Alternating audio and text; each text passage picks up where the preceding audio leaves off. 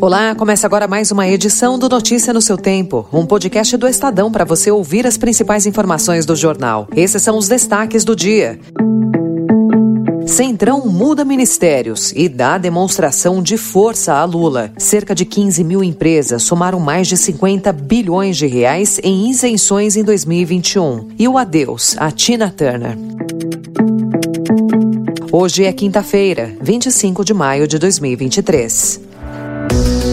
Estadão apresenta Notícia no seu tempo.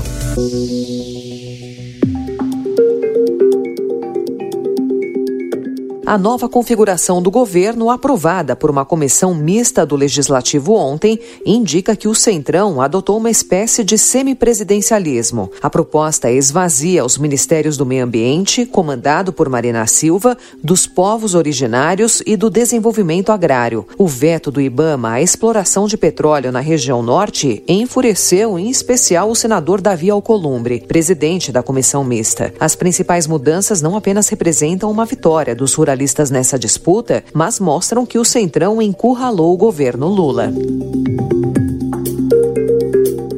Ontem, durante audiências realizadas na Câmara dos Deputados e no Senado, os ministros do Meio Ambiente, Marina Silva, e de Minas e Energia, Alexandre Silveira, expuseram publicamente as divergências sobre a extração de petróleo na foz do rio Amazonas. Silveira defendeu a posição da Petrobras, responsável pelo projeto. Não temos e não devemos ter dentro de um governo, dois ou três ou quatro governos, nós devemos ter um único governo. Eu não consigo compreender não se haver nessas questões estratégicas nacionais a possibilidade de superarmos as questões meramente burocráticas. Marina reforçou o posicionamento do Ibama. Em entrevista ao Estadão, o presidente da Petrobras, Jean Paul Prates, disse que a companhia aguarda uma resposta do Ibama ao pedido de reconsideração da negativa de explorar o local.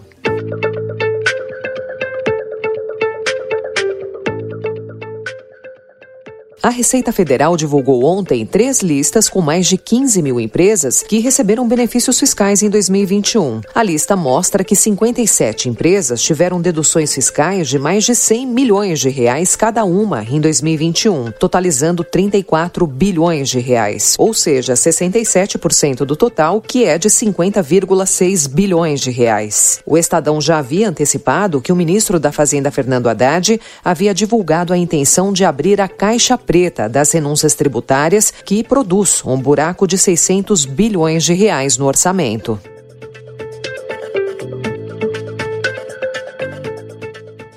Haddad comemorou ontem o placar da votação do novo arcabouço fiscal na Câmara, ocorrida na noite de terça-feira, e afirmou que se trata de um bom prognóstico para uma outra medida de interesse da equipe econômica, a reforma tributária. A Câmara dos Deputados deu uma demonstração de que busca um entendimento para ajudar o Brasil a, a recuperar as taxas de crescimento mais expressivas. Isso também nos dá muita confiança de que a reforma tributária é a próxima tarefa a cumprir. Também ontem, o presidente da Câmara, Arthur Lira, disse que o avanço da proposta no legislativo é o momento de o Banco Central começar a baixar a taxa básica de juros.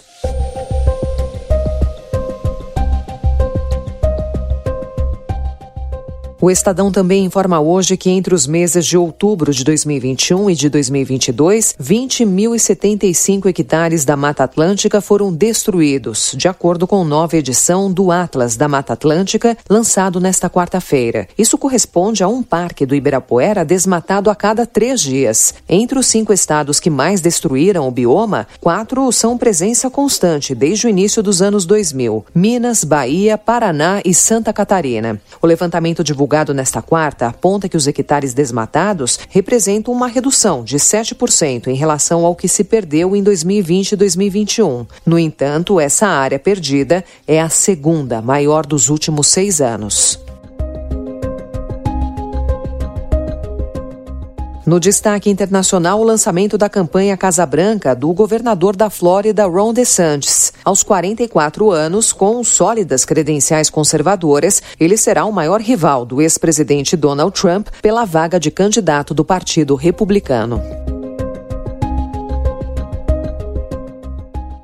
E ontem, o chanceler brasileiro Mauro Vieira disse que o governo mexicano vai voltar a isentar viajantes do Brasil da exigência de visto. Vieira, no entanto, não informou a partir de quando vale a mudança. No ano passado, o México decidiu unilateralmente cobrar vistos de brasileiros que viajam a turismo ou negócios. Além de destino direto, brasileiros usam o território mexicano como conexão para os Estados Unidos.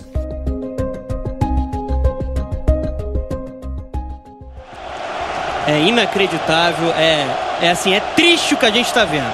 É triste a imagem que a gente está vendo. Era para a gente estar tá falando sobre esporte, a gente está contando aqui mais uma vez é, um caso de racismo contra o Vinícius Júnior. Três dias após ser alvo de insultos racistas em Valência, Vinícius Júnior recebeu amplo apoio do Real Madrid e de sua torcida ontem no Santiago Bernabéu, na partida diante do Raio Valecano, pela 36ª rodada do Campeonato Espanhol. Mensagens contra o racismo foram exibidas em faixas antes da partida e o brasileiro foi reverenciado pelos madridistas em cartazes. Fora da partida, o atacante da seleção brasileira acompanhou a manifestação do gramado antes de subir para as tribunas, onde assistiu assistiu à partida ao lado do presidente Florentino Pérez. Notícia no seu tempo. As principais notícias do dia no jornal O Estado de São Paulo.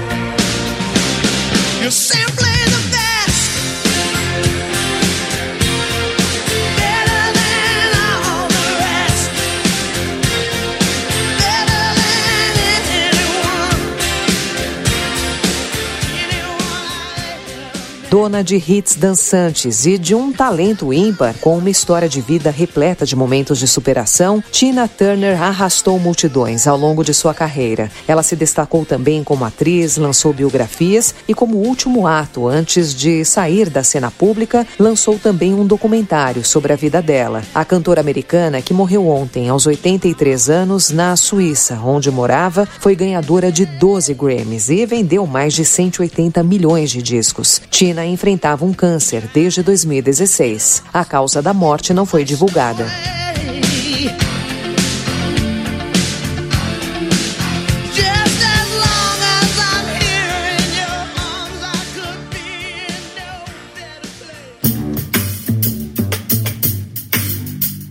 Essa foi mais uma edição do Notícia no seu tempo, com apresentação e roteiro de Alessandra Romano, produção e finalização de Felipe Caldo, o editor de núcleo de áudio é Manuel Bonfim. Obrigada pela sua escuta até aqui e até amanhã.